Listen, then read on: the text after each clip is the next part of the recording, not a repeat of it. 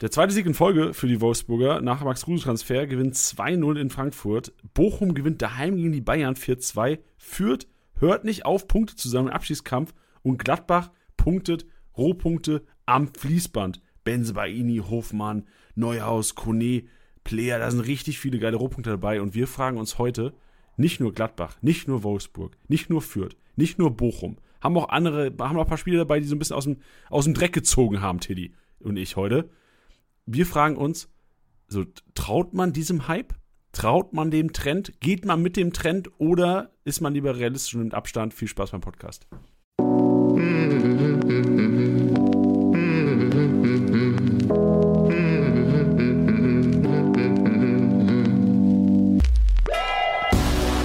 Spieltagssieger wie Sieger, der Kickbase Podcast.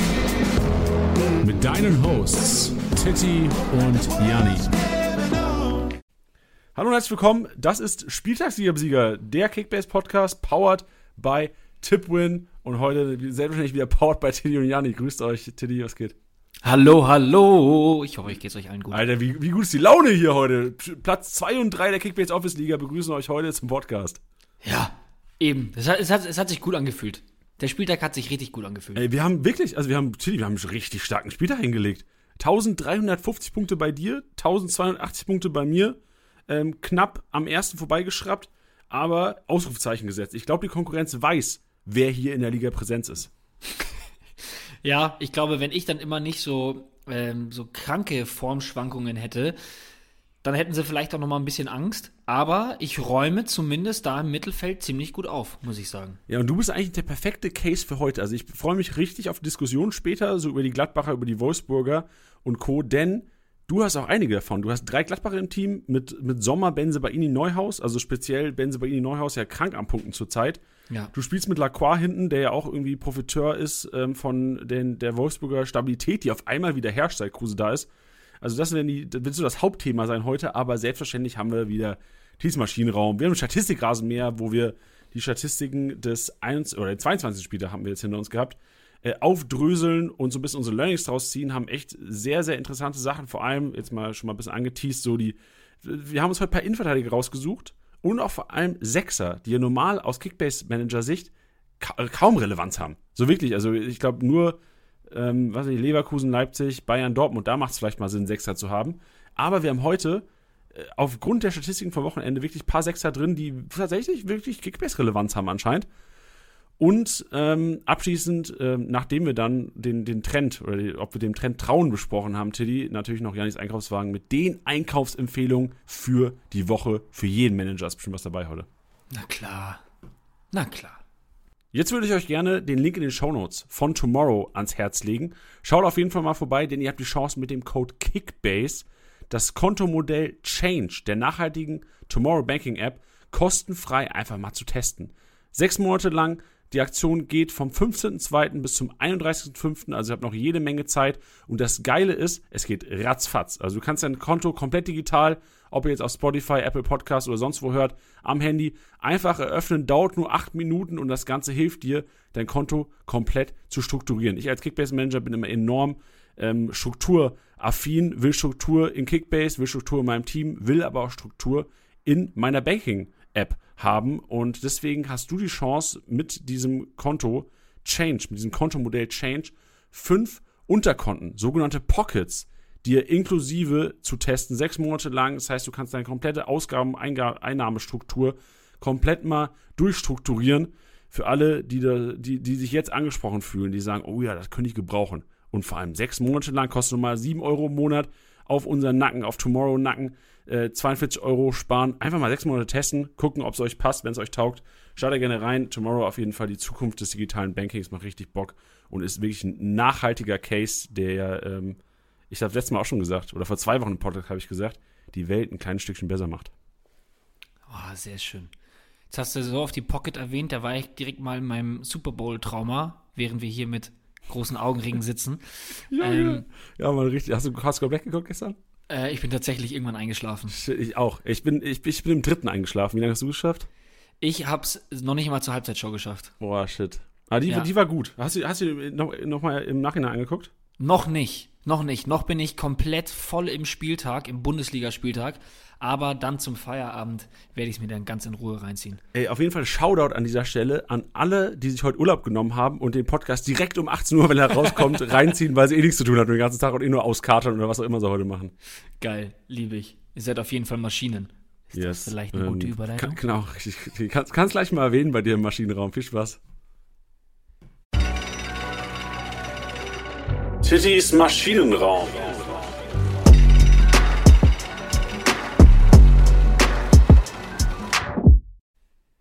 Yes, hallo, hallo, im Maschinenraum. Janni sagt's immer so schön und ich wiederhole mich. Ich wiederhole mich, ich wiederhole mich generell gerne.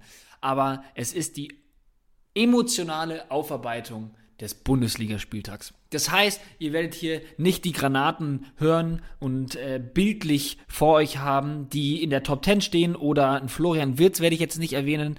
Dafür gibt es nämlich auch einen MVP-Post bei uns, sondern die Leute, die halt vielleicht mal nicht in der Top 10 stehen, die Leute, die vielleicht mal unterm Radar laufen, das können einzelne Aktionen sein, ähm, einfach total subjektiv, ja, fasse ich da einfach mal so ein paar Spieler ins Auge.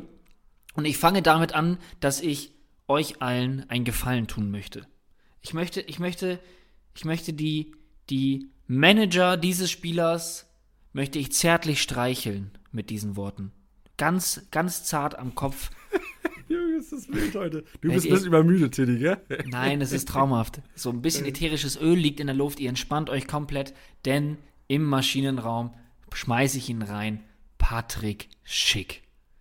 Patrick Schick, alle hatten schon so ein bisschen Angst, zwei, zweimal in Folge nicht getroffen, ähm, wurde natürlich auch ein bisschen befeuert durch, durch ein paar Späße auch unsererseits, aber auch in der PK, dass ich da auch schon gesagt habe, uiuiui, das war in dieser Saison bisher noch nicht so, aber die Angst hat er allen genommen und hat wieder getroffen, 198 Punkte beim 4 zu 2 gegen den VfB Stuttgart, deswegen einatmen, ausatmen, keine Sorge.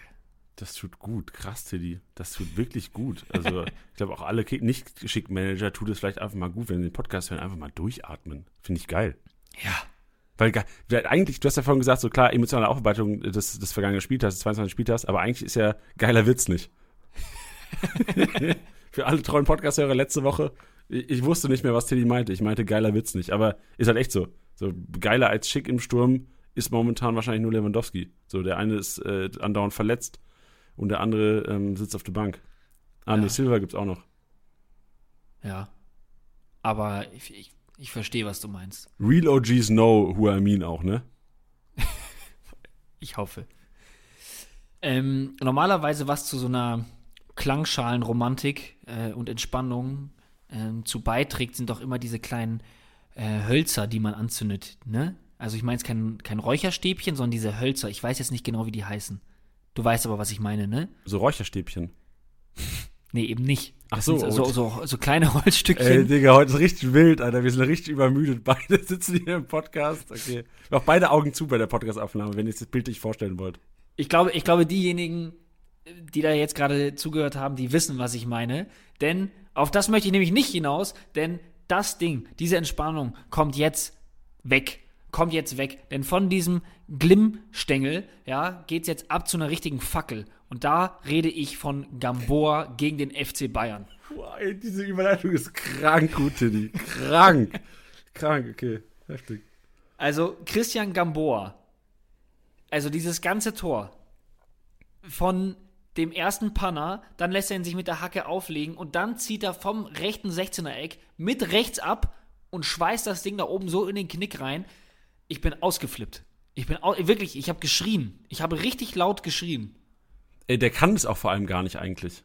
Der Safe hat er das in seinem Leben noch nie gemacht. Der ist fucking Rechtsverteidiger. Und Suarez ist ein viel besser Techniker als der. Also der, der, der kann das eigentlich gar nicht. Ja, und deswegen umso geiler. Und dann diese 155 Punkte ähm, bei, dem, bei dem 4 zu 2 gegen die Bayern als Bochumer. Das ist ein absoluter Hammer. Und ich habe ja auch Spaß dran, wenn die Bayern geschlagen werden. Und dann auf die Art und Weise, ja, geil. Ich glaube dir, die wir hätten vielleicht am Anfang auch sagen müssen, warum wir überhaupt Zweiter, Dritter geworden sind. So, wir, wir sind einer der wenigen in der Liga, die es leider keine fitten Bayern-Spieler momentan haben. Deswegen waren wir sicherlich am, am Samstag einer der wenigen, äh, die richtig happy waren, weil die Konkurrenz mal nicht so abgepunktet hat. Ja, das, ja, Hättest du jetzt nicht erwähnen müssen, aber finde ich gut. Stille. Ja, Die- ich ich wollte ausklingen lassen, so, weil alle Gamboa, also die, die die Eier hatten, generell Bochumer aufzustellen am letzten Alter, die Spieltag. wurden so belohnt. Ey, safe Maschinen, alles Maschinen. Und ich würde mich auch, ich habe Bella Kotschap draufgelassen. Und ähm, ich, ich fand's auch, äh, auch wenn er jetzt nicht krank, krank gepunktet hat, ich fand's ein richtig geiles Gefühl, weil normalerweise bin ich ja primär, auch wenn man jetzt an die Kickbase-PK mal denkt oder sowas, einer, der sagt, stell nicht gegen die Bayern auf, nicht gegen die Bayern aufstellen. Und ich habe selbst gemacht, auch aufgrund äh, kaum vorhandener Alternativen. Äh, Mamouche irgendwie noch kurz Corona bekommen vor, vor Spielerabgabe und sowas. Ich musste ihn dann aufstellen. Und ey, das hat so gut getan, einfach, weil ich bin im, im Kopf gehst du von null Punkten aus. Wenn du, wenn es irgendwo eine positive Punktzahl wird, ist, dann bist du zufrieden, wenn ein Aufsteiger gegen den FC Bayern München spielt. Und dann mit einer soliden Punktzahl rauszugehen, das hat mir schon ordentlich getaugt. Ja, also ich habe auch äh, Suarez aufgestellt. Geil, der hat auch richtig gut gespielt, auch einfach, Ja. oder? Ja. Also Bochumer, komplett, also kompletter, kompletter VfL, ein einziger Maschinenraum. Wo spielt denn Suarez nächstes Jahr? So, der bleibt ja nicht bei Bochum, wenn er so weitermacht. Ja, aber so erste Liga, das wird schon, wird schon, wird schon passen. Ja, ja, aber den musst du ja eigentlich, also, wenn, sie bei ihnen zu Dortmund nicht klappt, dann musst du einen Suarez holen und dann kannst du einen Guerrero weiter nach vorne. Obwohl Suarez, Guerrero sind auch wahrscheinlich zu ähnlich, ne? Ja. Wo fehlt Ja, noch? ich glaube, ich glaube, das noch? ist auch, also ich glaube, für die Ambitionen, die dann auch Dortmund hat, ist das dann vielleicht dann doch ein bisschen zu wenig. Ja, da machen wir, wir machen mal eine, eine Sendung im Sommer, Teddy. Kurz vor unserer Kick, vor, vor, kurz vor der STSB Sommerpause, so die hoffen ja nur kurz sein wird dieses Jahr, ähm, werden wir irgendwann nochmal so eine, so eine, so eine Laberrunde machen, wo Teddy und ich einfach mal unsere Gedanken freien Lauf lassen können. Auf jeden Fall. Ich habe dann noch jemanden drin stehen, ähm, der sich Jorginho Rütter nennt. Ich muss ihn reinpacken. Ich habe ihn in beiden Ligen. Ähm, ist beides mal mein einziger Stürmer. Und ich war deswegen so überrascht, weil ich vor dem Spieltag nicht ausgegangen bin, dass er starten wird, um ehrlich zu sein. Ja, und vor allem nach der, vor allem, wenn der, wenn Hönes auf der PK sagt, Akpoguma, weil Akpoguma hatte ich mir extra gekauft noch am Freitag, weil ich dachte, okay, 50-50, vielleicht startet er, so gar nicht gespielt am Ende. Aber vor allem, wenn Hönes auf der PK sagt, Akpoguma und Kadajaba könnten beide vom Saft her starten und dann steht Bebu in der Startelf, habe ich, hab ich, hab ich nicht gecheckt. Ja. Also mich hat es dann natürlich gefreut, Aber geil, ey, geil für dich, die safe, ey, aber dass er dann nicht. dass er dann auch noch getroffen hat, war natürlich Wahnsinn.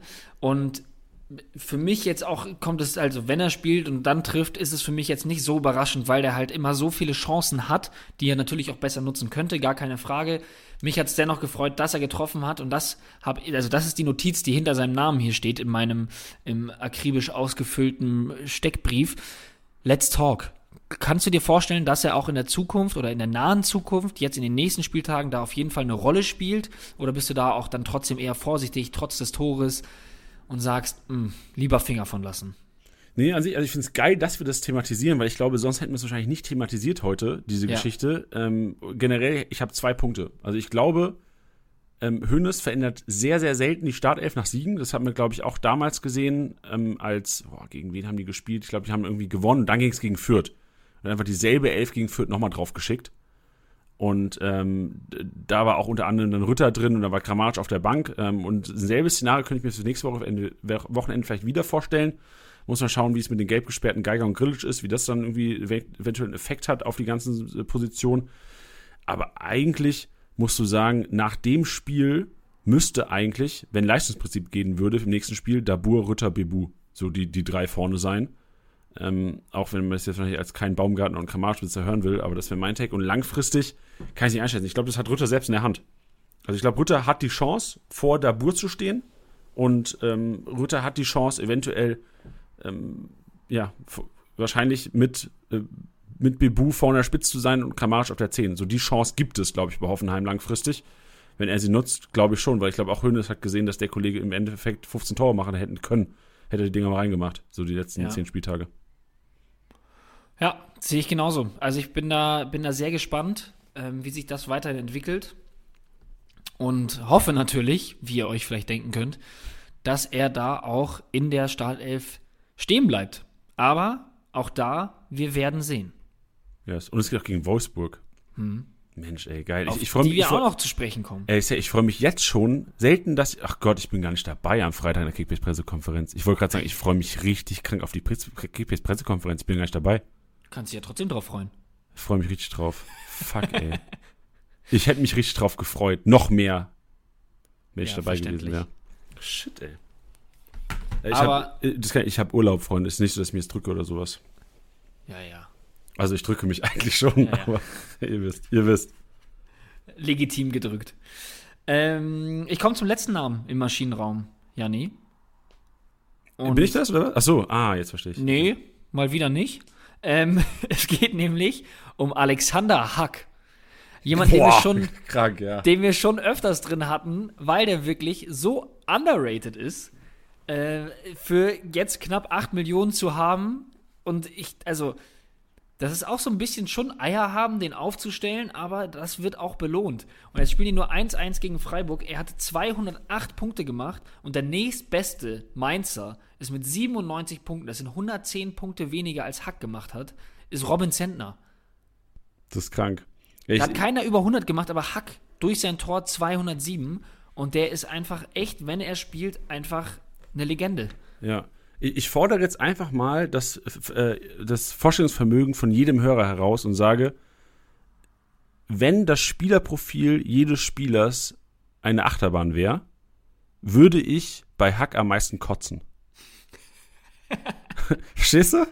Verstehe ich sehr gut, Ja, weil es da quasi, weil es, ey, da sind 300 dabei, da sind aber auch einfach mal minus 128 dabei. So ich, das, das ist also einer der wildesten Spielerprofile, die es, glaube ich, in Kickbase gibt, einfach, ist das Spielerprofil von Alexander Hack, weil der einfach Tore macht und dann 200er oder 300er fast hinlegt, aber auch einfach Spiele hat, wo der 4, 9, ähm, 23, minus 127 Punkte, also Alexander Hack, so, da musst du als Kickbase-Manager, musst du, darfst du keine, da musst du abgehärtet sein. So, da musst du Ja. sechs, ähm, sechs ähm, Beziehungen hinter dir haben, die irgendwie mit einem krassen Heartbreak geendet haben, wo du gar keine Emotionen mehr fühlen kannst oder sowas. Sowas musst du hinter dir haben, um den Alexander Hack aufzustellen, glaube ich. Ja, oder halt einfach schon seit fünf Jahren Kickbase spielen. Ja.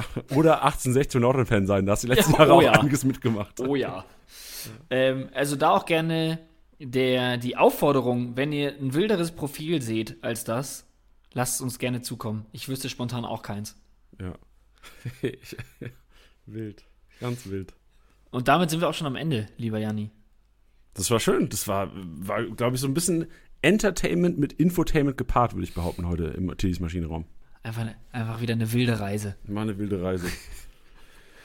Gehen wir über zu ähm, einer nicht so wilden Reise. Jetzt ist so ein bisschen Nerd-Time, Nerd-Talk, denn wir gehen in den Statistikrasenmäher. Der Statistikrasenmäher.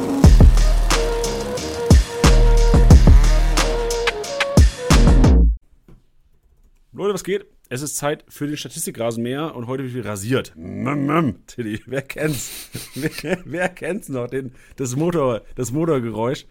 Denn wir haben heute Statistikrasenmäher wieder einige Kategorien, die wir ähm, rasieren werden. Und wir starten wie immer beim Abwehrboss und wir starten auch weiter mit dem Trend, den wir letzte Woche so ein bisschen gemacht haben. Wir werden gar nicht mehr alles so vorlesen, ähm, weil wir so den, den, das Empfinden hatten, dass vielleicht nicht alles relevant ist. So Platz, äh, weiß ich, so ein, weiß ich, brauchst, brauchst du einen Kimmich noch, der diesmal nicht dabei ist, kann man schon mal sagen. So bei, bei den Pro-Punkten brauchst du einen Kimmich noch aufzählen.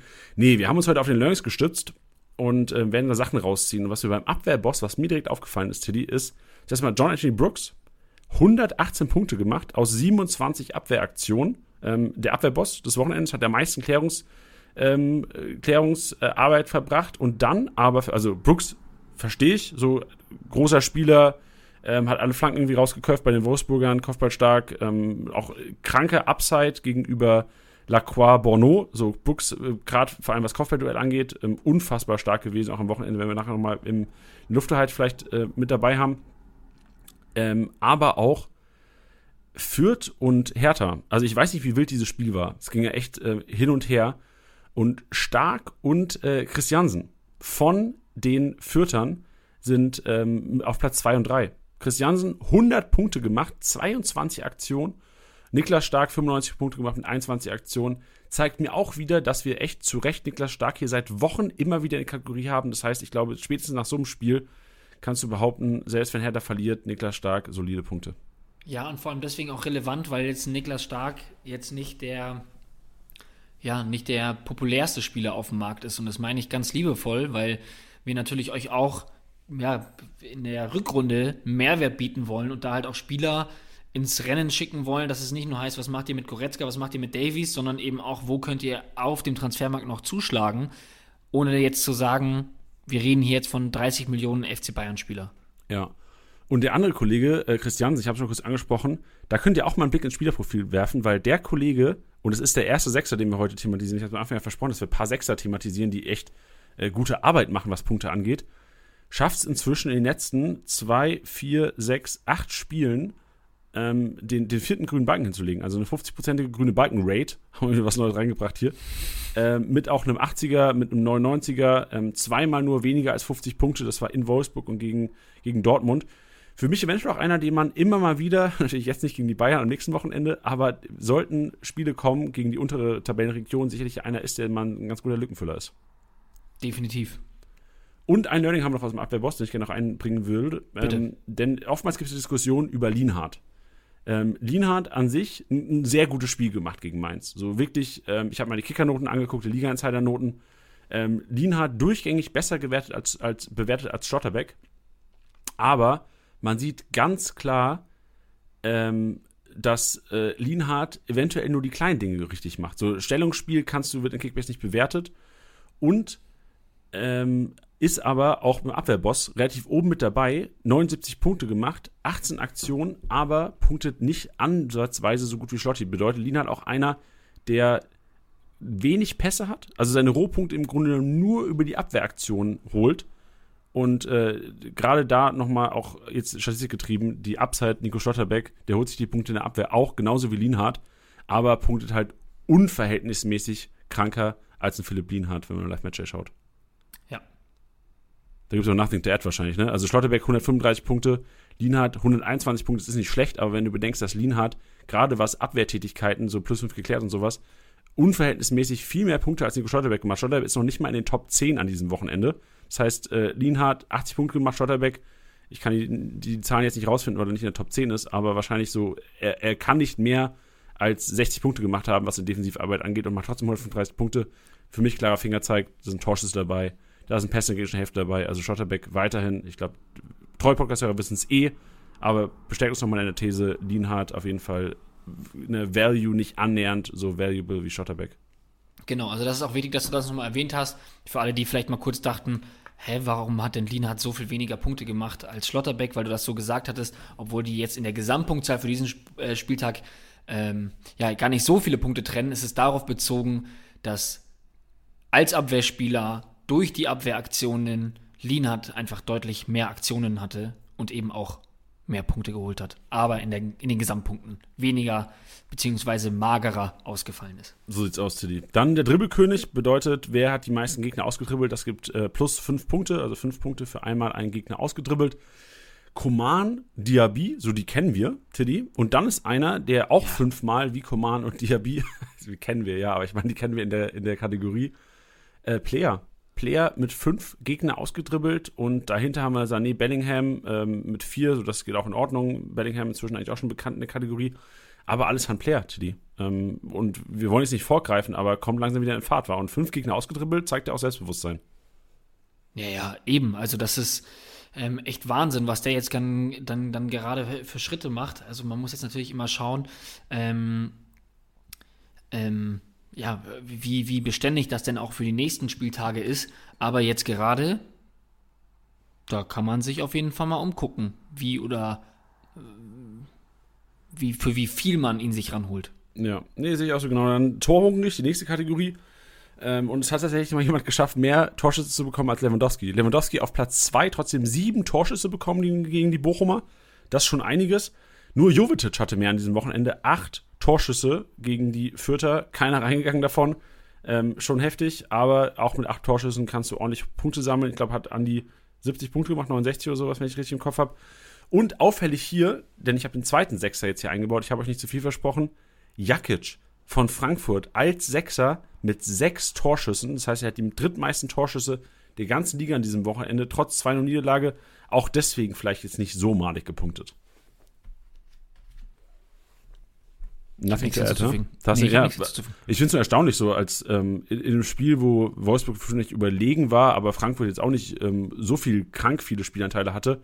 Jakic 61 Punkte gemacht, trotz gelber Karte noch mehr Punkte als Indika, hätte ich auch, hätte ich auch nicht für möglich gehalten. Also Jakic ja. anscheinend einer, der langsam wieder so den Offensivdrang ähm, für sich entdeckt. Also ähm, eventuelle Kickbase-Relevanz auf jeden Fall mal auf dem Schirm behalten. Ich würde würd ungern schon eine Kaufempfehlung aussprechen an dieser Stelle. Dann Kategorie Flankengott. Und da eigentlich so das Auffälligste ist, dass Union Berlin einfach 80, 70 Prozent, wenn ich, also es ist rein Gefühl, wahrscheinlich geht es aber wirklich in diese, in diese ähm, Zahlen, ähm, ihre Angriffe über die Außen spielt. Und da kommen selbst ein Otschipka, ist auf jeden Fall unser Flankengott des Wochenendes, sechs erfolgreiche Flanken. Ähm, und auf der anderen Seite waren es Trimmel mit drei, ist auch das Team mit den meisten erfolgreichen Flanken am ganzen Wochenende.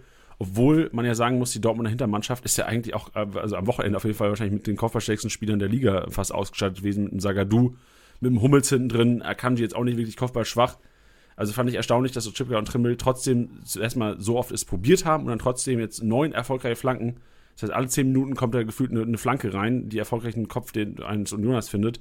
Ist schon erstaunlich und zeigt auch wirklich, dass egal ob ein Trimmel, ob ein Ryerson, ob ein Ochipka, ob ein Giesemann da spielt, ähm, die werden ihre Flanken machen, weil einfach Union so spielt. Und das wäre so mein Learning aus dieser Kategorie. Ja, ist super spannend. Also, das ist immer das Geile an diesen Kategorien, dass man dann schon ein bisschen auch mehr von dieser Spielidee sieht. Ne? Also, dass das, dass das dann Relevanz hat für die Außenverteidiger. Ist halt immer die Frage, so, hat man jetzt mit Michel jemanden, der da die vielleicht noch krasser abnimmt? Ja, also mit dem Vogelsammer hat es zwischenzeitlich geklappt gehabt. Der hatte dann aber auch ein super Zusammenspiel mit einem, mit einem Max Kruse. Ähm, ja, Max Kruse war logischerweise nicht der Spieler, der da hinten die Bälle abgenommen hat. Deswegen ist das weiterhin ein probates Mittel. Könnte Michel davon ähm, profitieren? Spannend. Ja, und vor allem, also ich sehe eigentlich immer noch eine, also bei, äh, bei Avonie eh, aber ich sehe eigentlich auch bei Kevin Behrens eigentlich noch eine riesen Upside, weil der wäre eigentlich der perfekte Stürmertyp da vorne drin. Ähm, bin ich mal gespannt, wie es weiterentwickelt. Also die Stürmer, die Stürmer-Situation ähm, bei Union auf jeden Fall ähm, sehr viel Quantität, würde ich behaupten, um das irgendwie nett auszudrücken. Ja, ist ja echt so, weil also yeah. da sind viele drin, die es irgendwie noch beweisen müssen, dass sie wirklich äh, dauerhaft Bundesliga spielen können, außer halt Avonie. Nächste ja. Kategorie, Lufthoheit, Tiddy. Und jetzt bin ich echt mal gespannt, weil wir hatten, Wind war ja einer der heiß diskutiertesten Personalien eigentlich die letzten Wochen in der Kickbase-Community, weil man nicht wusste, okay, ist der relevant, spielt er überhaupt direkt von Anfang an. Jetzt spielt er von Anfang an, punktet aber relativ madig. So bei dem 2-0 macht er noch nicht mal die 100 Punkte voll. Ähm, gegen Fürth hat er auch nicht die 100 Punkte voll gemacht, 95 Punkte.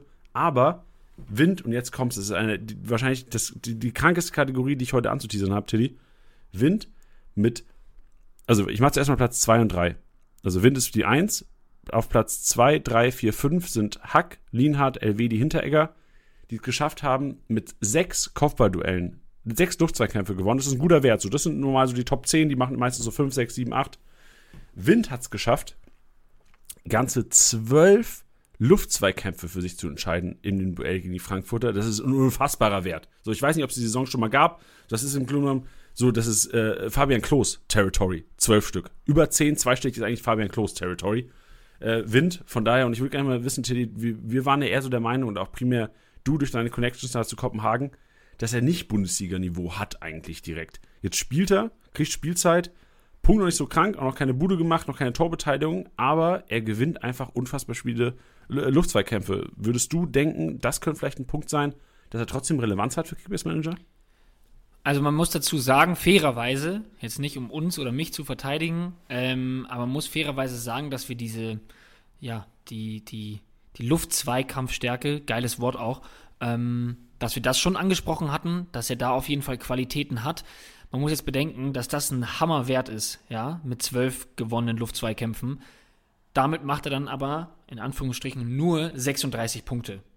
Deswegen weiß ich jetzt nicht, ob das so eine krasse Kickbase-Relevanz hat, dass man nur damit ähm, ja, sich die Punkte ranholt. Man muss natürlich schauen, was das für Zweikämpfe sind. Ist das ähm, vor dem Tor? Ist das ähm, einfach nur ein langer Ball, den er vom Keeper äh, festmacht oder ähnliches. Weil wenn du sagen würdest, in der Box holt er zwölf Luftzweikämpfe raus, dann könnte man schon davon reden, dass da eine gewisse Torgefahr oder ähnliches da ist.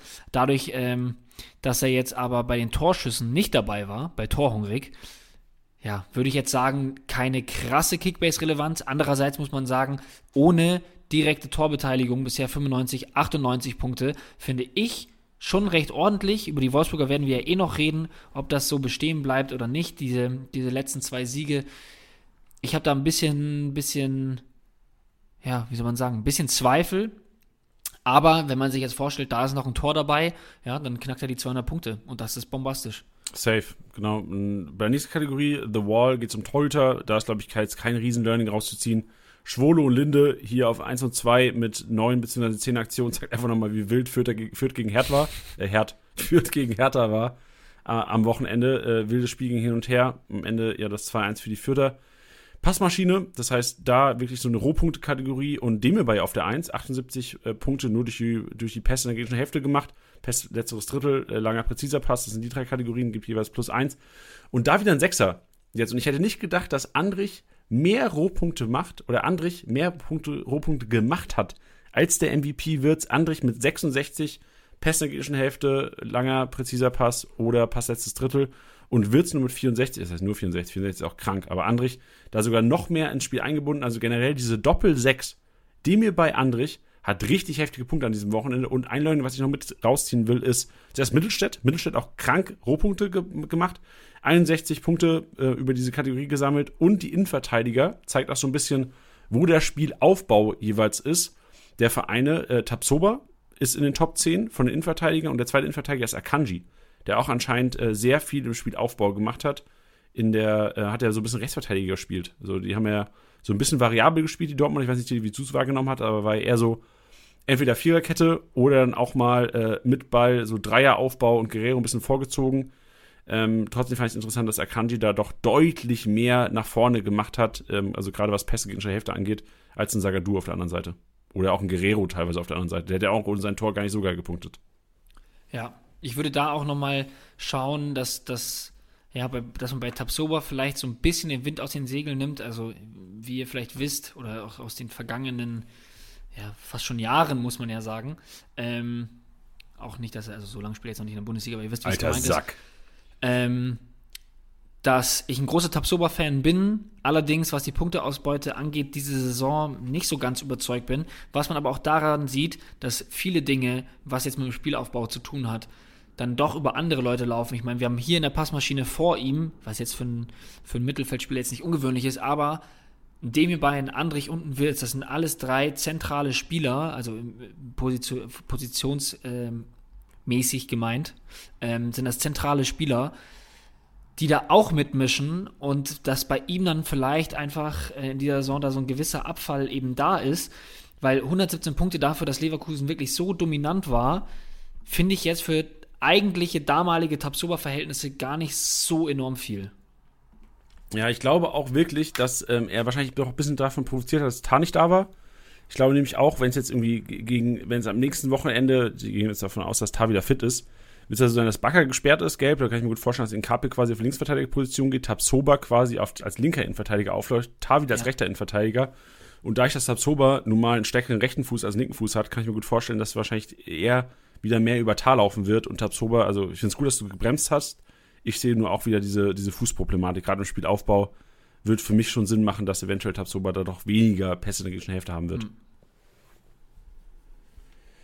Kreativzentrum, Diddy. Und da haben wir wieder einen. Ähm, eigentlich machen wir perfekte Vorbereitung zur Diskussion später, weil Player mit 10 Aktionen ganze 100 Punkte gesammelt hat im Kreativzentrum. Also, ähm, so, äh, Player hat schon krass gut gepunktet der hätte noch so viel mehr Punkte machen können. Also Kreativzentrum ist sowas wie Großchance kreiert, Pass des Todes, solche Geschichten, Torschussvorlage, also Player da ordentlich abgesahnt. Nicht nur, ähm, also er hätte theoretisch hätte wahrscheinlich Player mit 400 Punkten runtergehen können, wenn das irgendwie anders gelaufen wäre. Ja, also super, super heißes Eisen aktuell. Ähm, was ich vorhin auch schon gesagt habe, ich bin wirklich gespannt, ob er da auf dieser Position und auch bei der Leistung Fuß fassen kann, im Sinne, dass er das jetzt auch die nächsten Spieltage abfackelt. Ich würde mich auf jeden Fall riesig freuen. Ja, und was bei mir bei Gladbach so ein bisschen aufgefallen ist, ich habe mir mal die realtaktische Aufstellung angeguckt, aber das, das, ist ja eigentlich eine perfekte Überleitung, weil jetzt kommen wir, kommt ja so ein bisschen äh, täuscht der Trend überhaupt, weil Kreativzentrum war die letzte Kategorie des Rasenmähers. Was mir bei Gladbach aufgefallen ist, Tilly, ist, dass ähm, zuerst mal Benze Baini krank vorne rumwirbelt. Warum ich das jetzt erzähle in Bezug auf, auf Player ist, dass der so ein bisschen den Sané gemacht hat. Also der war, ist primär, wenn man sich die taktische Aufstellung anschaut, nicht realtaktisch, eigentlich so ein bisschen halb, halb linker. Halb, halb linker, ähm, halb, halb linker Offensivkraft, würde ich es einfach mal nennen. Ihr wisst alle, welche Position gemeint ist. Hat er gespielt, aber er ist tatsächlich, wenn man sich realtaktisch das Ganze anschaut, ist, ähm, ist, ist Leiner auf jeden Fall der defensivere äh, Schienenspieler gewesen gegenüber Benze Baini. Und Benze Baini war wirklich teilweise sehr, sehr offensiv und hat dafür dazu geführt, dass Player wirklich so ein bisschen zentraler gehen konnte und dadurch, dass Player zentraler stand. Ich würde es nicht sagen Box to Box, aber der hat schon wirklich auch Defensivarbeit gemacht. Also realtaktisch hat Player deutlich defensiver als ein Hofmann, deutlich defensiver als ein Embolo agiert. Und dadurch natürlich auch, weil er so die zentrale Anspielstation vor Kone und Neuhaus somit teilweise war, äh, wirklich gut Rohpunkte gesammelt. Also ich bin mal gespannt, wie sich das taktisch in den nächsten Wochen bei den Gladbachern etablieren wird. Also ähm, bin auch generell mal gespannt, wenn im April wieder Stindel zurück ist und sicherlich auch wieder Spielzeit haben will. Aber momentan klappt das relativ gut. Gerade dieses Reinfallen lassen von Player und Benze bei ihnen vorne mit rein, der ist ja auch echt torgefährlich und macht richtig Randale. Gott sei Dank. In meinem Fall. Was hast du? Ich sagte Gott sei Dank in meinem Fall. Ey, heftig. Ja, wirklich. Also Benzebaini war ja nur, wir haben es letzte Woche hatten wir ihn auch. Also es, es lohnt sich, den Statistikrasenmäher zu hören. Letzte Woche haben wir auch darüber gesprochen, dass Benzebaini letzte Woche mit sechs Torschüssen im Spiel, gegen wen haben wir letzte Woche gespielt? Gegen Bielefeld war das, das ist 1-1. Mit sechs Torschüssen der zweitmeiste, die zweitmeisten Abschlüsse hatte, quasi von allen Spielern. Und hat mir da gezeigt, also auch an diesem Wochenende vorne mit dabei gewesen, endlich mal die Bude gemacht für alle Benzebaini-Besitzer. Also das taugt schon. Nicht nur Benzebaini, auch der Statistikrasenmäher. Mach nochmal das Geräusch. Shit, ey. Übermüdeten Podcast machen ist gefährlich, da macht man alles. Täuscht der Trend hier. Die hatten jetzt Gladbach, äh, wir bleiben einfach mal bei Gladbach. Gladbach ähm, ist in Form. Gladbach ist wieder ein Team, was aus Kickbase-Manager-Sicht Relevanz hat und alle, die vor Wochen sich ein Benze bei Ini, ein, ein Hofmann ja sowieso nach Verletzung wieder, ein Kone auch, Alter, ein Neuhaus findet wieder in Form ein Bolo, man weiß noch nicht richtig, was man über den Kollegen denken muss. Du hast immer mega Erwartungen, aber er erfüllt sie einfach nicht. Äh, aber Gladbach liefert. Nicht nur Ergebnisse, sondern auch jede Menge Kickbase-Rohpunkte. Ähm. Und jetzt ist die Frage: Es geht nach Dortmund am Wochenende. Sollen wir oder würden wir empfehlen, alle Kickbase-Manager auf die, auf die, auf die äh, Gladbacher draufzulassen und sagen: Ey, Freunde, holt euch Gladbacher, das könnte das Team der Rückrunde sein? Oder Vorsicht, weil man, die haben jetzt gegen Bielefeld gut gepunktet, die haben jetzt gegen Augsburg gut gepunktet. Die haben davor ganz gut gepunktet, aber so die krassen Gegner, also die haben gegen ähm, also Bayern, oh, da haben sie viel verloren davor. Also im Grunde kannst du jetzt sagen, die haben seit zwei Spieltagen punkten die gut. So, seit Hofmann wieder fit ist, eins in Bielefeld, eigentlich überlegen gewesen, ähm, gute Rohpunkte gesammelt. Jetzt gegen Augsburg. Jetzt geht es aber gegen Dortmund, dann Wolfsburg, Stuttgart, Hertha, dann wieder. Aber was hast du so Richtung Wochenende? Ja, also es war jetzt ein super wichtiges Spiel für Gladbach, was sie gewonnen haben. Man hat ja vor dem, dem Spieltag auch bewusst beziehungsweise auch gerechtfertigt davon geredet, dass man jetzt einen Abstiegskampf annehmen muss. So, das ist die Situation, in der sie sich befinden. Das ist, das ist jetzt nicht so üblich, ähm, oder beziehungsweise auf die letzten Jahre geblickt, jetzt nicht so üblich. Und das ist natürlich dann, ja, eine krasse Situation, weil du Spieler hast, die das auch nicht gewohnt sind, ja, die sich dem Ganzen halt einfach stellen müssen. So. Diesen Abstiegskampf haben sie total angenommen, meiner Meinung nach. Ähm, zeigen jetzt dann auch Gott sei Dank die Ergebnisse. Und deswegen habe ich so ein bisschen Angst für die Punkte, äh, auf, vor den Punkten der Dortmunder. Denn ich glaube zwar, dass sie gewinnen werden, die Dortmunder. Ich kann mir aber vorstellen, dass Gladbach denen das richtig, richtig schwer machen wird. Also ich glaube, dass dass sie, dass sie reingehen und sagen, hey, wir sind jetzt gerade, wir müssen uns vom Abstieg retten und wir müssen eh jedes Spiel jetzt immer alles reinschmeißen. Aber ich glaube, im Unterbewusstsein geht man schon dahin und denkt sich, ja, wenn man jetzt mit null Punkten nach Hause fährt, ähm, braucht man sich nicht wundern. Weißt du, was ich meine? Und ich glaube aber, dass man da versucht, ja, bestmöglichst eine Schadensbegrenzung in dem Falle, ähm, ja, abzuliefern. Und ich glaube, dass sie das Ding ganz, ganz schwer machen werden. Also ich glaube, das wird so ein typisches Spiel mit ähm, viel Robustheit, vielen Zweikämpfen, auch vielleicht vielen Fouls von der Gladbacher Seite. Ähm, so ein bisschen halt versuchen, dieses Spiel dann wirklich zu zerstören, um es denen da halt super schwer zu machen. Und das merkst du auch bei Dortmund. Wenn das länger bei denen nicht läuft, werden die auch nervös. Und deswegen kann ich mir vorstellen, dass das ein ekliges Spiel wird. Ja, guter Take Sehr Also guter mit, also Take. mit, ja, ja. mit, mit, Nee, mit, mit ich weiß, eklig du meine ich kein unfaires Spiel, sondern einfach Für Kickbase-Manager so Erwartungen Genau. runterschrauben eher so, ne? Ja, kann ich mir kann ich sehr gut nachvollziehen, aber auf beiden Seiten wahrscheinlich. Also ich glaube, Dortmunder als auch Gladbacher müssen ihre Hoffnung runterschrauben, aber Gladbacher finde ich generell sehr relevant wahrscheinlich für nach diesem Wochenende. Ich habe es vorhin schon mal kurz geteased, so der Spielplan danach liest sich äußerst gut für die Gladbacher. Ich habe es kurz gesagt, ähm, Wolfsburg, Stuttgart, Hertha, Bochum, Mainz, Fürth, Köln. Junge. Ja. Also das sind, da hast du jedes Mal im Grunde genommen ein riesen äh, Rohpunktepotenzial, selbst wenn es jetzt nicht zu Null ausgehen sollte. So, die haben gegen Bielefeld gut gepunktet, die haben gegen Augsburg gut gepunktet, da muss halt gucken, so wer. So, und da kommen wir zu den Personalien und da wer- werden wir, ich meine, die meisten haben wir schon genannt, ein Player, ein Benzebaini, ein Kone, Neuhaus, die sich beide als Doppelsechs so ein bisschen als ähm, die, die günstigere Variante von äh, Demir Bay und Andrich so ein bisschen herauskristallisieren in den letzten zwei Wochen. Und dann wird es auch schon eng, so ein bisschen, oder? Weil ich, ich habe so ein bisschen das Vertrauen in die, die Innenverteidiger verloren. So ein LV, die, weil ich einfach auch selbst kein zu Null gegen Wolfsburg, Stuttgart, Hertha, ich würde noch nicht mal ein zu Null erwarten, weil die einfach die Gladbacher so viel Gegentore gefangen haben dieses Jahr. Und wenn es Ja. nur eins immer, weil sie haben so selten zu Null gespielt. Ich glaube, es gab, gegen Fürth gab es ein zu Null, gegen die Bayern im Pokal gab es ein zu Null und sonst war es so gefühlt. Also die haben ah, gegen Lautern im Pokal in der ersten Runde. Glückwunsch. Ja, also ich bin, ich bin, ich bin voll bei dir, dass man die, die, die Spiele drauf schon wieder mitgehen kann. Ähm, ich glaube, äh, auf, auf Dortmund bezogen, ich glaube, es wird halt ein Spiel, was man dafür nutzen wird, halt positive Sachen rauszuziehen. Ja, also ich sage jetzt, ich glaube, dass Dortmund gewinnen wird. Ich glaube, dass das kein Kantersieg von Dortmund wird. Das wollte ich damit sagen. Ähm, ich, wie gesagt, ich gehe da von einem ekligen Spiel aus. Aber ich glaube, dass man das auch da so bewusst macht, dass man sagt, hey, selbst wenn wir mit null Punkten nach Hause, geh nach Hause gehen, dann haben wir wenigstens Sachen, an denen wir arbeiten können. So, das haben wir gut gemacht. Wir haben es denen schwer gemacht. Das ist der Zweitplatzierte.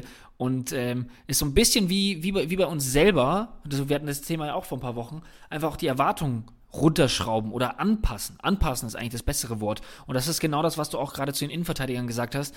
Das muss man sich jetzt mal auf die ganze Saison angucken und dann darf man halt nicht einen Elvedi der letzten Jahre ähm, erwarten. Man darf jetzt nicht den Ginter der letzten Jahre erwarten.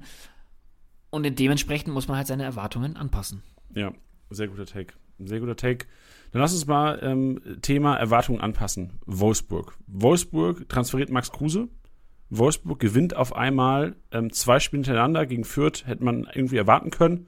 Und ich weiß nicht, wie es dir ging, Tiddy. Ich war mir eigentlich sicher, dass sie in Frankfurt nicht gewinnen. War in meinem Kopf war ich mir sicher, so die haben dieses Spiel gegen Fürth gehabt, auf, die fahren nach Frankfurt, kriegen eine Klatsche und Kofeld ist in drei Wochen weg. War in meinem Kopf tatsächlich so ge gewesen vom Wochenende. Jetzt gewinnen die in Frankfurt, ob es verdient war oder nicht, darüber können wir diskutieren. Max Kruse holt einen Elfer raus, äh, verwandelt den Elfer und ähm, jetzt haben alle Kickbase-Manager wieder irgendwie Glanz in den Augen. So, boah, geil Arnold, geil Baku, boah, Max Kruse, Alter, äh, Wind, ähm, Lacroix, Brooks, Bono, da kannst du ja fast alle als Kickbase-relevant irgendwo abstempeln. Jetzt warten aber die Hoffenheimer, die Gladbacher, Union Berlin, sicherlich bis dahin auch wieder richtig unangenehm zu spielen. Freiburg, Leverkusen, also äh, es wird nicht einfacher. Tilly, was ist deine Meinung zu Wolfsburg und wie soll Kickbase-Manager in den nächsten Wochen mit Wolfsburg umgehen? Also ich hatte mir das Spiel angeschaut gegen Fürth und ich hatte es auch im, im Verlauf der letzten Woche gesagt, ich war super, super vorsichtig mit Wolfsburgern ähm, für das vergangene Wochenende. Einfach aus dem Grund, dass das ähm, trotz dieses Ergebnisses kein souveränes Spiel gegen Fürth war. Also bei den Toren war auch viel Glück dabei. Es war jetzt nicht so, als hätte ich jetzt gesagt, okay, bei einem 4-1 gehe ich davon aus, dass sie die an die Wand gespielt haben. Fand ich jetzt nicht so. Ähm, und deswegen dachte ich jetzt schon, okay, gegen Frankfurt könnte es dann eher nochmal scheppern. Und auch gerade in Bezug auf Max Kruse, der jetzt ähm, äh, in seinem Live-Match der 191 Punkte stehen hat, wenn man jetzt, das ist immer nicht das geilste Beispiel, ja, aber wenn man da jetzt mal den Elver abziehen würde, dann ist man trotzdem wieder nur bei so knapp ja, 70 Punkten, 60, 70 Punkten. Mit zu Und- Null vor allem noch. Zieh mal zu Null noch ab und Spiel gewonnen. Da gehst du mit 30 Punkten raus. Genau, das, das ist das Ding. Ähm, fand ich übrigens auch spannend. Ich, ich finde, über den Elfer könnte man auch grundsätzlich noch mehr diskutieren. Also nicht, ob der im Strafraum war, sondern ob das überhaupt einer ist. Ich hab's gar Fand nicht mehr so genau im Kopf. Das war, ähm, war Kruse, ne, der gefault wurde. Genau, der hat ihn rausgeholt. Bono, und, ne? Nee, wer war das? Wie meinst du? Sein eigener Spieler kann ihn Äh, nicht nicht faulen. Bono. Äh, Hinteregger Hinteregger, war's. genau, mancher. Ja, Der andere Blonde auf der anderen Seite. genau. Hinteregger hat ihn gefoult. ähm, er, er, spitzt den Ball so an ihm vorbei und läuft dann in ihn rein. Das ist so dieses typische Ding, wo man in der Kreisliga dann den Abwehrspieler immer schreien hört, ich kann mich ja nicht in Luft auflösen. ähm, das, ist, das ist immer der Klassiker.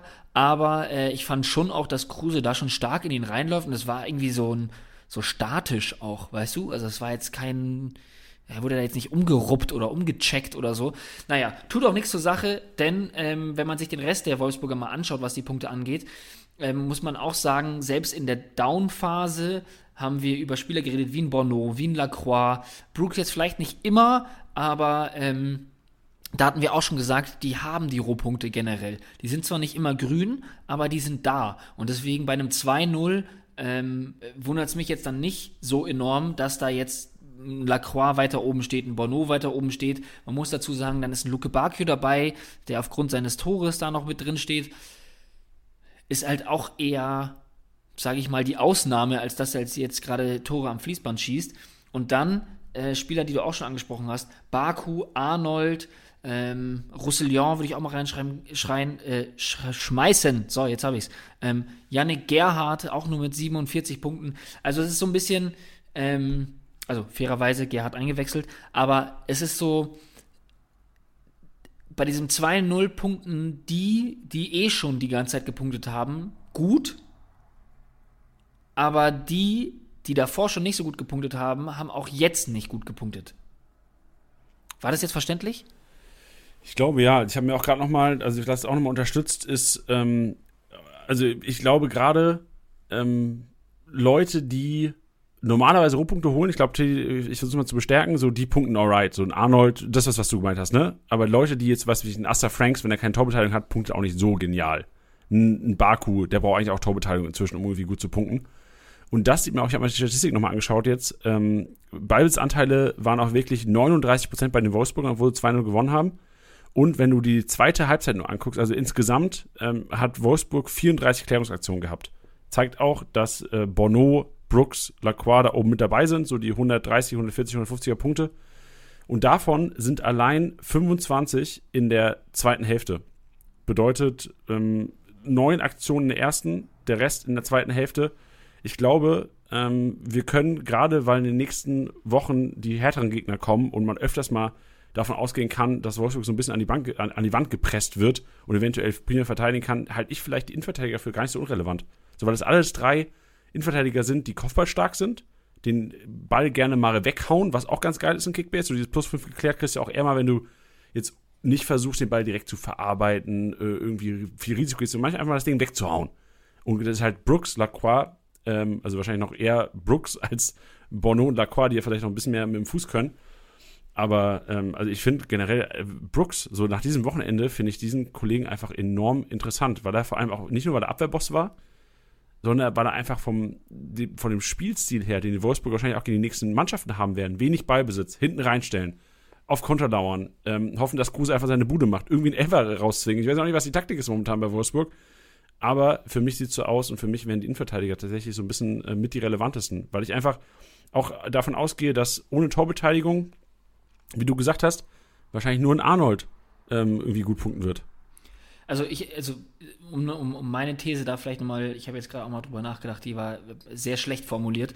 Ähm, ich, ich, ich, ich würde da nur hinzufügen, ich würde halt jetzt weiterhin nicht erwarten, dass das solche Punkte sind, wie sie jetzt gerade sind. Und das meinte ich vorhin, dass ein Lacroix, ein Bono eigentlich Spieler waren, die auch in der schlechteren Phase von Wolfsburg auch schon eigentlich gut gepunktet haben, jetzt aber deswegen so gut punkten, weil es die Umstände halt ergeben, wie halt die zwei Siege, dann jetzt auch gerade zu null, was super spannend ist. Ähm, das würde ich aber sagen, ist nicht die Norm und auch nicht die neue Norm. Deswegen finde ich, sind, sind die Spieler, die davor schon, ja, sag ich mal, ähm, nicht sonderlich großartig gepunktet haben, ähm, wie jetzt auch schon Baku und Arnold, wo wir eigentlich sehen, dass sie das grundsätzlich besser können, dass die auch jetzt bei so einem Spiel, wo die anderen so gut punkten, auch nicht so herausstechen, wäre ich enorm vorsichtig. Und also, ich, ich finde es jetzt schwierig zu bewerten. Ich habe es in der Konferenz geschaut und ich glaube, wer die Konferenz gesehen hat, der weiß auch, dass, glaube ich, von diesem Wolfsburg-Spiel insgesamt, glaube ich, wenn man es wenn man es wenn man's hochrundet, vielleicht zweieinhalb Minuten gesehen hat. Also da war so gut wie keine Spielszenen dabei. Ähm, deswegen finde ich es schwer zu beurteilen, aber ich würde trotzdem die Finger weg von Wolfsburgern lassen, um ehrlich zu sein. Stark, gute These, schließen wir damit ab. Und ähm, also wie gesagt, kurz zusammengefasst, wer die letzten fünf Minuten übersprungen hat, ich halte Innenverteidiger für relevant und vielleicht Maxi Arnold noch. Äh, Tilly sagt eher Finger weg. Bin mal gespannt, wie es die nächsten Wochen etablieren wird. Und, also bei den, bei den, nur ganz kurz noch Zusatz, yeah, bei, den, bei, den, bei den Verteidigern würde ich mich grundsätzlich anschließen. Ich würde aber jetzt nicht davon ausgehen, dass ein Brooks für die nächsten Spiele irgendwie einen 130er-Schnitt hinlegt. Ja, ja genau. Ich, vor allem, ich, gebe dir recht, also außer es gegen Union Berlin, weil die so viel Flanken schlagen. Ich glaube, es geht ja primär auch gegnerabhängig. Also ich, ich verstehe, was ja. du meinst. So, ich glaube, alle drei Verteidiger werden je nach Gegnerspielstil unterschiedlich punkten. Also ich glaube, das wird wahrscheinlich jeder dann gecheckt haben. So Brooks, Flanken, hohe Bälle. Ähm, da wird Brooks viel punkten. Spiel Leute oder Mannschaften, die hier kleine Wuselige haben, was weiß ich, sag mal ein Team mit kleinen Wuseligen.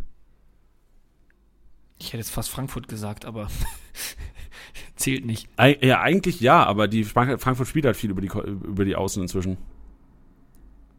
Also so, sofern ähm, ähm, sofern das zählt und äh. Haaland nicht dabei ist, ist Dortmund. Dortmund, geil, Tilly, ich hatte es auch im Kopf. Sehr geil, sehr geil. Ja, genau, Dortmund, perfekt. Super Case, ihr wisst Bescheid. Ähm, Fürth, Tilly, würde ich gerne noch mit dir besprechen, denn Gotha 250 Punkte, Seguin mit einer Vorlage, ähm, Linde mit, mit soliden Punkten, Christiansen Viergeber, alle, die Punkte gar nicht so schlecht jetzt, ging, ging zwar gegen Hertha, aber ähm, ich stelle die Frage, auch gerne mal provokant, hat sich Fürth wieder richtig äh, oder haben sich Spieler von Fürth eventuell zu Kickbase Lückenfüllern etabliert, weil ich glaube, für mehr reicht's nicht. Ja.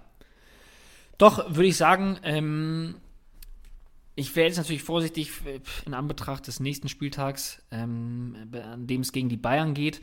Aber hey, sie haben sich jetzt, vor allem in den letzten Spielen, der Trend ähm, täuscht meiner Meinung nach nicht. Ja, die, die, die hauen sich rein, die, die haben da auch Bock drauf. Ähm, auch, auch, auch Spieler, die jetzt ähm, ja vielleicht nicht ganz oben angesiedelt sind, aber ein Leveling zum Beispiel gefällt mir richtig gut. Ein Tillmann oder Tillman gefällt mir auch sehr gut. Aber da auch man muss halt wissen, was man erwartet. Ne? Also ein Gotha wird jetzt nicht noch jeden Spieltag 250 Punkte machen. Da wiederum spannend, er ist der Spieler mit den meisten verwandelten Elfmetern in dieser Saison. Das ist krank, das ist echt krank. Also er hat auch viele Elfmeter-Tore schon geschossen. Ähm, ja, wenn man da dem Trend äh, glaubt, beziehungsweise der Statistik glaubt, dann wird es diese, diese Saison schon nochmal hin und wieder passieren, ja. Deswegen kann man da auf jeden Fall zuschlagen. Ein Seguin, über den redest du ja auch öfters, ne? Also da auch ähm, eine gute Rohpunkteanzahl dafür, dass wir hier von einem Spieler von 4 äh, vier Millionen reden, ne? Und äh, in den letzten vier Spielen, die er, er gemacht hat, drei Assists. Also, reiner Zufall ist es nicht. Yes, sehr guter Take. Also ich glaube auch Lückenfüllerpotenzial haben sie auf jeden Fall. Und vor allem, wenn man halt bedenkt, wirklich, also wir sagen das schon öfters jetzt im Podcast in den letzten Wochen, aber es gibt immer wieder Pressekonferenzen, Donnerstag, Freitag, auf einmal wird da vorgelesen, wer alles ausfällt, wer dann irgendwie Freitagabend noch Corona-positiv hat, äh, hat, Corona-positiv, einen positiven Test hat ähm, und ausfällt. Also da gibt es immer wieder Meldungen und ich glaube, so Fürther in den Kader stellen, gerade so ein Regota, ein Seguin, ein Chris Jansen, wir haben es vorhin gehabt, Alter. Chris Jansen gegen Gegner, die vielleicht einen zweistelligen Tabellenplatz haben, durchaus für einen grünen Balken gut. Also einen grünen Balken, so das kann jeder gebrauchen. Selbst die Mannschaft, die mit Bayern Dortmund bestückt ist, so, die sind froh über grüne Balken und das können die Vierter nun mal ab und zu mal bringen. Deswegen halte ich schon eine gewisse Relevanz, ähm, halt wirklich nur bei einigen Spielern. Also ich hätte jetzt keinen Bock mir, was weiß ich, sag mal, jemanden, der halt null Relevanz hat. So ein, ein, ein Itter für mich äh, was ist ich, ein, Tillmann finde ich jetzt auch nicht so geil. Ich sehe, du hast zwar gesagt Leveling, aber ich sehe halt auch eine, wenn ich mir jemanden reinstellen würde, dann wäre es auf jeden Fall wahrscheinlich Gotha, Seguin, also die Kombi, vielleicht ein Meierhöfer noch, weil er einfach sehr aktiv ist. Linde gegen die Bayern vor allem kannst du echt immer aufstellen. So, der wird halt auch, wenn er jetzt nicht der überragendste Torhüter der Welt ist, der wird seine 80, 90, 100 Punkte machen, so der kriegt genug auf die Kiste. Lewandowski wird safe wieder seine 10 Torschüsse haben. Sie wird er, davon wird er wahrscheinlich dann 9 halten, 8 halten wenn es gut läuft. Und ja, sonst sehe ich da aber nicht so viel Relevanz. Von ihr wisst Bescheid, Alter. Ihr kennt sie, die Förder. Ihr kennt sie, T. Ja, yeah, das muss ja auch jeder genauso abschätzen, wie er möchte. Also bei mir waren jetzt Tillman und Leveling halt Beispiele dafür, dass ich ja schon so einen gewissen Spielspaß auch bei den Füttern sehe. Ne? Also ähm, hat jetzt nichts zwingend mit einer enormen Kickbase-Relevanz zu tun, ähm, sondern eher, dass so, ja, da passiert halt was. Und das ähm, finde ich sehr erfrischend. Äh, Ich habe äh, am Wochenende beim FIFA-Account, bei Kickbase FIFA-Account habe ich Leveling gemacht, die SBC. Geil, sehr geil. Der fu- fun Play auf jeden Fall. Viel Spaß die Woche. Zockst Hast du morgen, Tiddy? Ist morgen Hast du ihn schon gespielt? Ich habe ihn schon gespielt am Wochenende, ja. Sehr gut. Ja, da Dienstag, gut, dass du es gerade erwähnst. Ähm, da müssen wir tatsächlich schauen, ähm, ob es stattfindet oder nicht, denn auch Corona ist bei uns hier in München ähm, präsent, wie ihr euch vielleicht denken könnt. Was? Was? ähm, und wir jetzt gerade irgendwie schauen müssen, ähm, dass zumindest ich ins Office rein kann. Ähm, es kann also gut sein, dass er verschoben werden muss. Aber da werden wir euch auf dem Laufenden halten. Da könnt ihr vor allem auch immer Twitter abchecken. Ähm, ja, es sind einfach doofe Zeiten, immer noch. Und wir können das nicht perfekt abschätzen. Deswegen können wir gerade ausnahmsweise mal nur eine vage, vage, ähm, ja, Eine Waage geben. eine vage Aussage. Aussage, eine vage Aussage treffen. So, jetzt habe ich es doch. Yes. Wahnsinn. Aber für alle Hörer auf jeden Fall mal Link in die Shownotes. Lohnt sich auf jeden Fall, denn da sind die Links zu allen unseren Social Media Kanälen hinterlegt. Schaut auf jeden Fall vorbei, solltet ihr uns irgendwo noch nicht folgen. Das lohnt auf jeden Fall. Jede Menge Content, nicht nur den Podcast von Kickbase.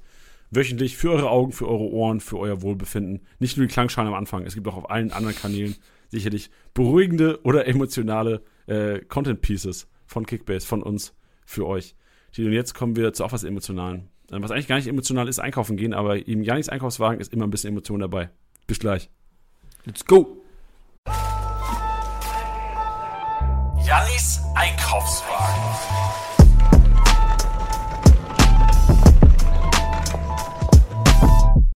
Gehen wir shoppen.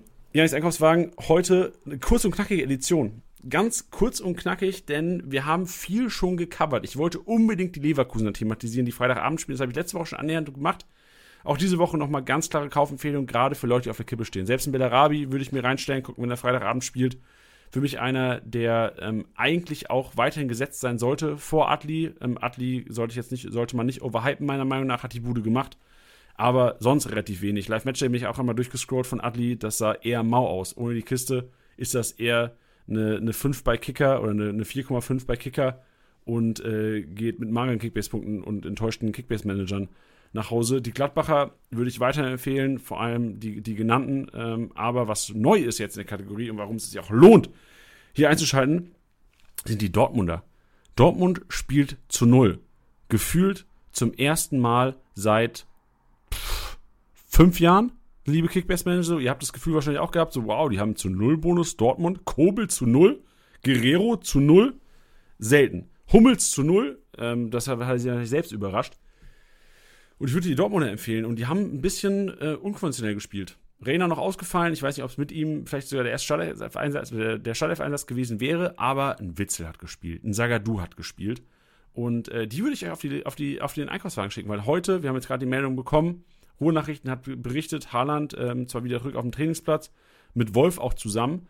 Meunier dreht irgendwie nur individuell Runden, ähm, Reiner glaube ich auch nur individuell. Also äh, ich, ich würde darauf spekulieren, lieber Kickbase-Manager draußen, dass es eventuell Richtung dieselbe Elf geht am Wochenende. Also ich glaube, selbst wenn Haaland irgendwie ready wird fürs Wochenende, irgendwie eventuell primär Einwechslung, falls rund geht, auch wenn es der Sonntag ist, aber da sicherlich auch nochmal Kickbase-Pressekonferenz, Freitag, 17 Uhr, auf Twitch reinziehen, aber die Dortmunder, die gestern in der Startelf stehen, die kann man sich auf jeden Fall reinpacken. Die werden steigen, auch wenn jetzt mal, Money jetzt nicht mehr richtig wichtig ist für euch da draußen, aber ein Sagadu, ein Wix, ein Wix, nice, nice, ein Wixel, ein, ein Witzel, Leute, ihr wisst Bescheid, äh, und ein äh, Daniel Mahlen würde ich hier gerne nochmal thematisieren, auch wenn es vielleicht nicht in der Einkaufswagenkategorie ist, aber wie krank konstant punktet auf ihm ein, auf, auf einmal Daniel Mahlen, Tiddy. Ja, super geil. Also, ähm, Fast so wie So. Axel Wixel. Ich wollte es eigentlich, ich wollte es eigentlich totschweigen, aber okay. Ähm, ja, es ist, es ist, ich hatte es auch im, im, im, im Stream am Freitag schon gesagt gehabt, es ist eigentlich das, was man sich auch von ihm so erhofft hat. Klar, schon auch noch mehr Tore, vor allem bei der Ablösesumme und ja, bei dem, was man, was man in der, in der niederländischen Liga von ihm gesehen hat. Deswegen ähm, wundert mich das eigentlich nicht. Nach dem ersten Verlauf, den er in der Saison hatte, dann schon. Aber ich glaube, er kommt langsam auf, auf das Potenzial, beziehungsweise auf in das Fahrwasser, in das er hingehört. Yes, so sieht's aus. Genau, und bei, ähm, bei, dem, bei, bei dem genannten Axel, ähm, wo jetzt die Polizei nochmal vorbeikommt hier, ähm, zu Recht aber auch am Ende, ein bisschen Vorsicht, Achtung. Ähm, nicht overpayen, vorsichtig sein, so Witzel sehe ich langfristig nicht in der Startelf. Aber vielleicht für nächsten Wochenende gar kein schlechter Einkaufswagen-Case.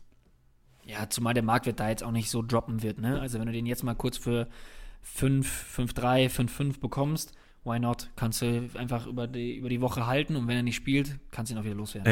Genau, ich, ich glaube auch, dass das so ein Thema sein könnte, dass sicherlich auf der PK angesprochen wird von Rose. Und Rose hat ja schon mal so Sachen gesagt, wie auf der, der sowas gab es ja auch schon mal. Andere Bundesliga-Trainer ja sicherlich auch, dass man sagt so, ey, ich bin mega zufrieden mit Witzels Leistung. So, ich kann mir gut vorstellen, dass wir, dass Witzel das nochmal macht, jetzt an diesem Wochenende. So, dann haben wir am Freitag als Kickbase-Manager eventuell die Versicherung, oh geil, krass, er geht mit dem defensiven Sechser wirklich Witzel, gibt anscheinend Stabilität. Also ähm, ich sehe da, ich sehe da keine Downside, eigentlich nur eine riesen Upside, außer die einzige Downside wäre, wenn, wenn ihr ihn aufstellt nicht spielt. Aber da, das, das ist ein generelles Kickbase-Problem. Das stimmt. Tilly, jetzt ähm, wird es Zeit für einen MVP-Tipp. Denn Richtig. Florian Wirz ist es geworden. Kennst du? Korrekt. Er hat uns in der Skywars Kickbase Challenge den Sieg beschert, will ich auch noch mal sagen. Wir haben am Anfang vielleicht zu wenig zelebriert, aber auch da noch mal rein in die Challenge. Ihr findet den Link in den Show Notes, wenn ihr entweder für Team Kickbase oder Sky antreten wolltet.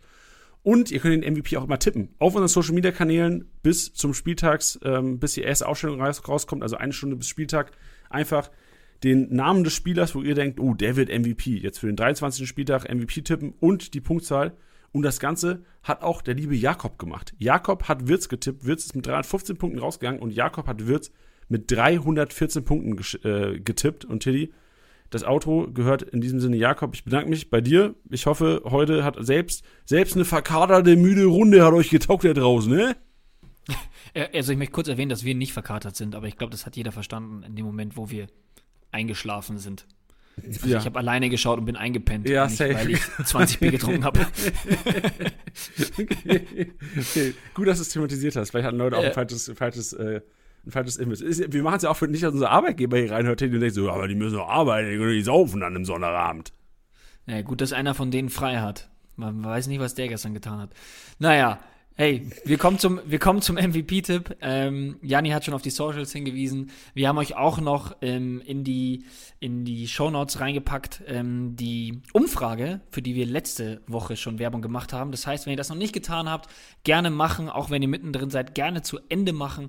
Ähm, hilft uns enorm. Wir wollen da einfach ein paar Persona erstellen. Wir wollen wissen, wer denn da auf der anderen Seite hockt ähm, von dieser App, ähm, weil wir euch das ehrlich gesagt noch nie abgefragt haben. Deswegen nicht wundern, wenn das nicht die üblichen Fußballfragen sind.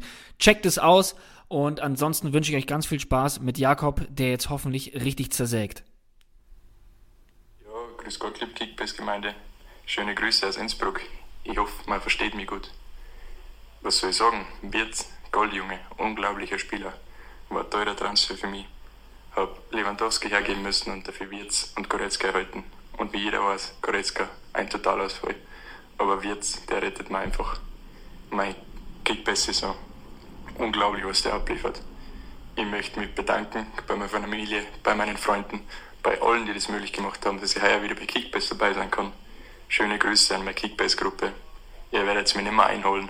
Und Grüße gehen raus an Lisa, Gerd und die Jungs. Weiter so wird's. Wir holen uns den Saisonsieg.